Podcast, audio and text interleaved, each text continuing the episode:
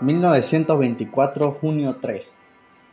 Recuerda aquí Cruz cómo su mujer Catalina vive a su lado después de la muerte de su padre. Cómo ella se pregunta a sí misma por qué él no puede ser su marido con su marido igual de noche que de día. Se pregunta si él siente realmente amor por ella. Mientras Cruz hace sus negocios con los campesinos y los convence para que le favorezcan a él y no a un tal Pizarro que también tiene tierras y un molino les dice que ya no lleven sus cosechas al molino de Pizarro. Catalina sigue recordando a su padre y meditando sobre su situación actual al lado de Artemio. Catalina recuerda los últimos días de vida del padre, cómo él mismo organizó todo y le heredó a su hija y designó al yerno usufructorio administrador. Los recuerdos de Catalina se entrelazan con la historia de la enemistad de Cruz y Pizarro. Ella se pregunta si no tiene derecho también a ser feliz. Él quiere ganarse su amor, ser un hombre nuevo para ella, darle a entender que el tiempo duró ya pasó. Él desea borrar el origen de su alianza y hacerle entender que la había amado desde la primera vez que la vio en el pueblo, antes de saber quién era. Pero ella, ella no puede olvidar que él llegó para quitarles todo, lo ama pero al mismo tiempo no puede perdonar. Se debate entre olvidar y aceptar la posibilidad de una vida feliz o mantener hasta el fin el rencor que siente. Tienen un hijo y otro en camino. En la presidencia municipal postulan a Cruz para diputado federal. Postulación arreglada meses antes en Puebla y México a través de un gobierno que reconocía sus méritos, sus méritos revolucionarios. Al haber abandonado el ejército para cumplir los postulados de la reforma agraria y el haber instaurado el orden en la comarca ante la ausencia de autoridad, los matones de Pizarro le apuntan cuando él sube el templete, pero antes de que puedan disparar los partidarios de Cruz lo matan.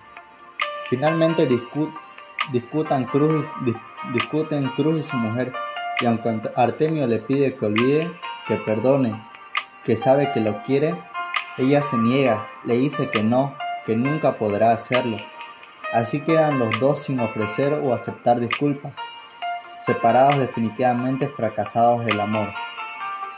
Cruz va entonces a ver a una muchacha india que lo había recibido en su casa durante el primer embarazo de su mujer y la lleva a la casa grande diciéndole que a partir de ahora ella viviría allí. Catalina lo espera arriba en la recámara arrullando al hijo, en el, hecho oye las grabaciones de Padilla.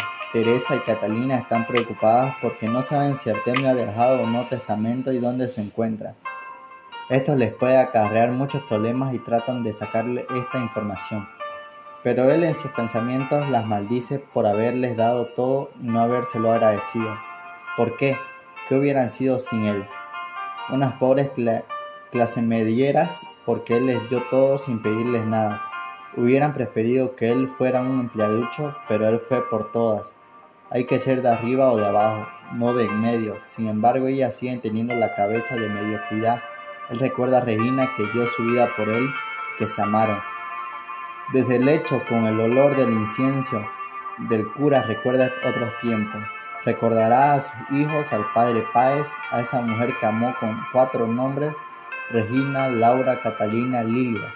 Recordará una conversación con el mayor Gavilán en un burdel después de la revolución, donde los hombres hablarán con la lengua del poder de su futuro, de sus planes de servir a la patria siempre que eso ayude a sus intereses personales, que les ayude a, enriquecerse y los vengan después de ellos que se apañen. Rechazarán la culpa de una moral que no escogió, que se encontró ya hecha Artemio Cruz querrá ser inocente. 1927, noviembre 23, donde se, donde se narra el, encuentro de Cruz con un comandante de la policía que mientras juegan a la ruleta rusa lo intenta convencer para que se ponga a su lado, es decir, del lado del presidente entrante, que piensa fusilar a la oscura y en contra, en contra del anterior. Una visita de la casa de cita de la Saturno con el general Jiménez, y lo suyo mientras su mujer Catalina esconde al padre Pae en el sótano de su casa. A la mañana siguiente, después de recibir una llamada, el diputado Cruz se dirige a ofrecerle su lealtad al nuevo presidente y allí encuentra al general Jiménez y a otro que han ido a hacer lo mismo que él. Sigue de la cama disimulando, fingiendo que intenta recordar dónde guardó el testamento. Y de pronto dice que en el doble fondo de un estuche de, de coaba, ella, lo busca en una mesa y lo encuentra, pero al abrirlo ahí no hay nada. Sigue oyendo la cinta de Padilla, donde se, donde se oyen las conversaciones en que Cruz habla con el subsecretario y lo insta a reprimir a los huelguistas, o él y sus asociados retirarán su capital del país. Más de 100 millones de dólares. Artimio delira, mientras en cosas, piensa en cosas de comer, piensa en su familia, piensa en que chinguen a su madre. Reflexiones Artemio Cruz sobre la chingada, su masonería, la orden de la chingada, su ley chinga o te chingarán. 1947, septiembre 11 donde se narra unas vacaciones de Cruz con Lilia. Un amante para las vacaciones. Van a ir del hotel a un yate. Suben una lancha que los llevará allí con el tal Javier Agdame. Cruz observa a su amante comer durazno y coquetear con Adame. Sabe que van a quedar en verse más tarde. Regresan al hotel y Lilia dice que va a acostarse a hacer la siesta. Él espera un rato.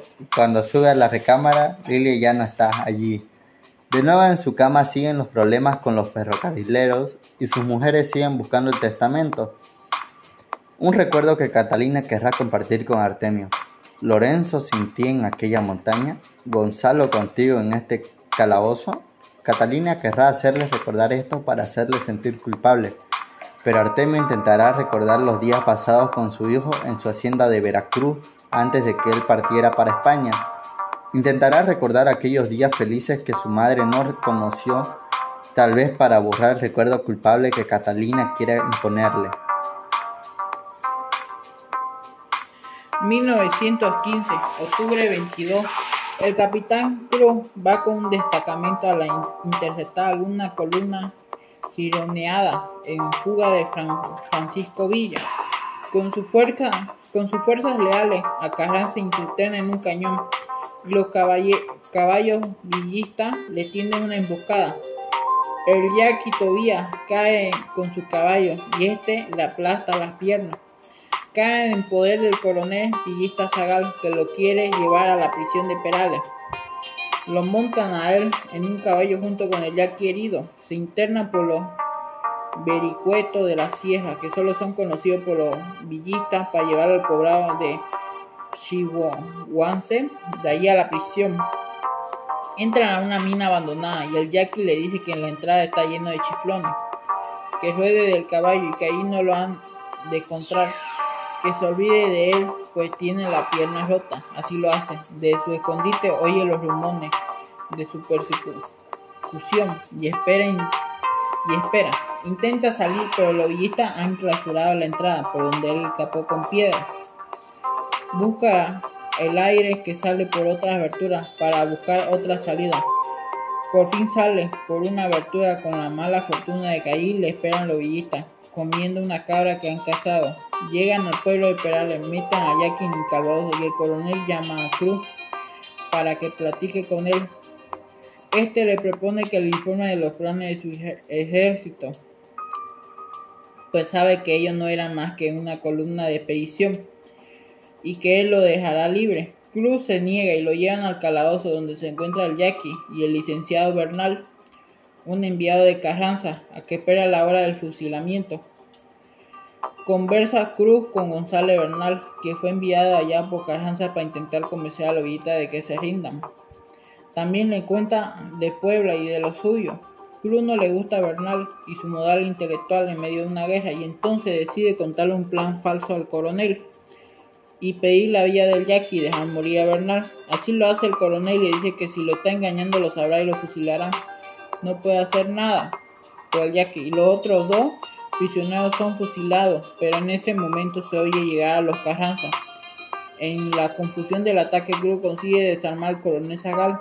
Quedan solo pues todos los arabillistas salen al encuentro de su enemigo. Se baten en un duelo y Cruz mata al coronel. En su lecho de muerte lo visita Gloria, su nieta. Siguen las resiliencias familiares mientras parece que ya se ha puesto bajo el control de los problemas con los ferrocarriles. Cruz vuelve a despreciar a su familia, los odia, simplemente no le interesa, los recuerda con la indiferencia de un trámite molesto y piensa que por supuesto por ahí hay un testamento donde se acuerdan de todo para que se sientan tranquilos. También se sentirá un sobreviviente, pues tuvo que elegir que tomar la decisión y otro muriendo de su paso. Decidir y escoger uno de los caminos abandonados, todos los demás muchachos murieron en el camino, pero él no, no, él sobrevivirá.